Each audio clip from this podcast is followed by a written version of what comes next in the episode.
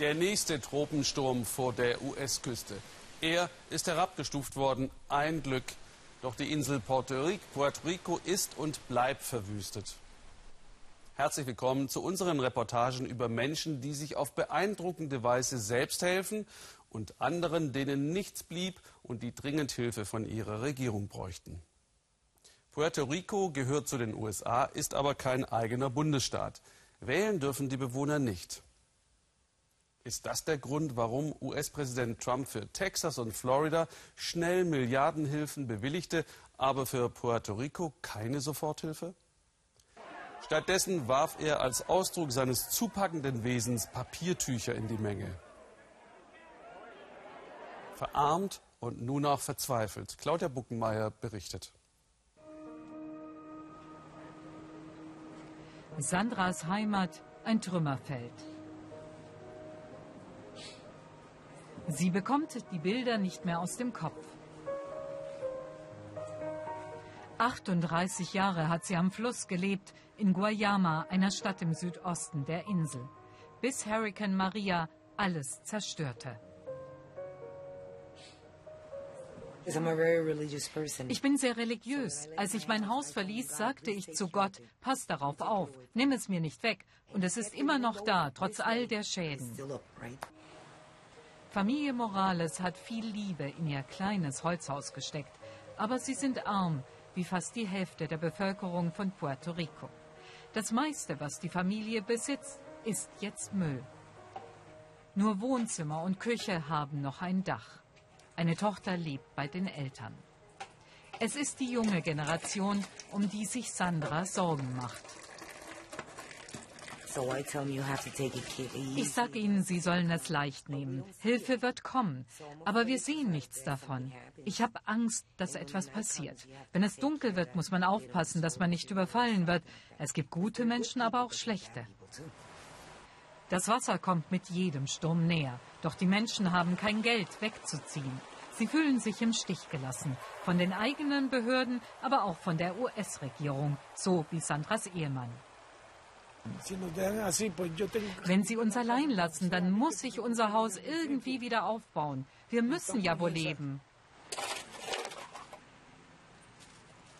Seine Frau kämpft mit dem Schlamm. Den hat die Flut zurückgelassen.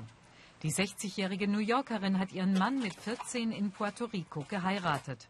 Immerhin haben sie in dieser Straße Wasser, auch wenn es nicht trinkbar ist. Sandra hat Angst vor Krankheiten.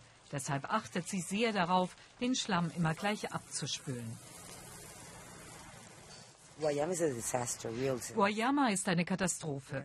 Es wird Krankheiten geben, Fieber, Durchfall und all das. Ich versuche einfach ein bisschen sauber zu machen, um nicht zu deprimiert zu werden. Aber es ist nicht einfach. Es scheint unmöglich. But it's not easy. It seems to be impossible. Die katholische Kirche von Guayama hat standgehalten. Nicht die jahrhundertealten Bäume auf der Plaza. Die meisten Puerto Ricaner sind katholisch. Pater Territul spürt ihre Verzweiflung. Sie suchen Trost bei der Kirche. Seit Jahren leiden sie unter der Wirtschaftskrise, jetzt noch dieser Sturm. Sie wissen nicht mehr, wo sie hingehören. Sie haben ihr Zuhause verloren. Ihnen wird erst ganz allmählich klar, was passiert ist und wie Sie damit umgehen können. Der Sturm war ein Schock. Der Pater nimmt uns mit in ein Bergdorf. Die Straßen sind einigermaßen freigeräumt. Mehr haben die Behörden noch nicht geschafft. Der US-Katastrophenschutz hat sich hier noch nicht blicken lassen.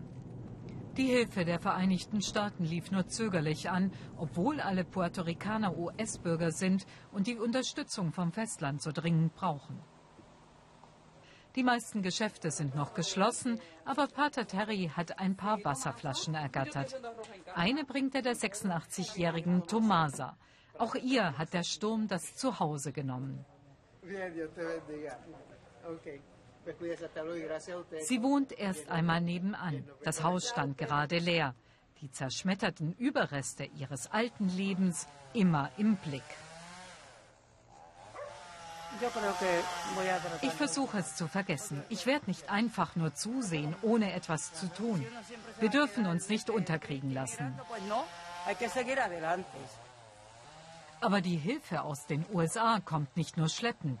Die amerikanischen Behörden setzen auch die falschen Prioritäten. Sie haben Internet in den USA. Wir hatten das vorher auch, aber nicht auf dem Land. Jetzt gibt es nichts mehr. Ich habe gehört, der US-Katastrophenschutz will zuerst Telefon und Internet reparieren, dann Strom, dann Wasser. Aber Wasser muss zuerst kommen, dann Strom und Telefon. So leben die Menschen hier. Eine Versicherung haben die wenigsten. Das Stromnetz war auch schon vor Hurricane Maria marode, aber jetzt liegt alles brach. Die Insel braucht ein rundum erneuertes Stromnetz. Soldaten tauchen für viele zu selten im Katastrophengebiet auf. Die Reparaturtrupps haben noch längst nicht alles erfasst, was getan werden muss. Auf einem Plakat des Katastrophenschutzes heißt es lapidar, es kommen Lautsprecherwagen, wenn wir für Entschädigungsanträge bereit sind. Darauf wartet Sandra Morales dringend. Sie will wissen, ob sie ihr Haus überhaupt wieder aufbauen kann. Wenn nicht, dann will sie weg, wie so viele Puerto Ricaner. Der amerikanische Pass als letzte Ausflucht. Der Insel fehlt vor allem die junge Generation. Für die ist das nicht einfach. Die wollen Technik. Die haben so etwas noch nie erlebt und konnten sich das gar nicht vorstellen. Es ist nicht leicht für die Kinder. Sie wollen Internet und Spiele. Aber jetzt fahren sie wieder Rad und gehen raus auf die Straße. Sie müssen ihren Kopf frei kriegen und dürfen nicht nur diese Zerstörung sehen.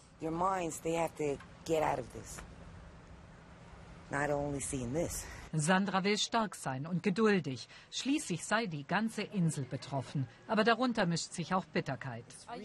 Sind Sie Amerikaner zweiter Klasse? Second class. Sandra wiederholt es nur. Ja. Morgen ist ein besserer Tag.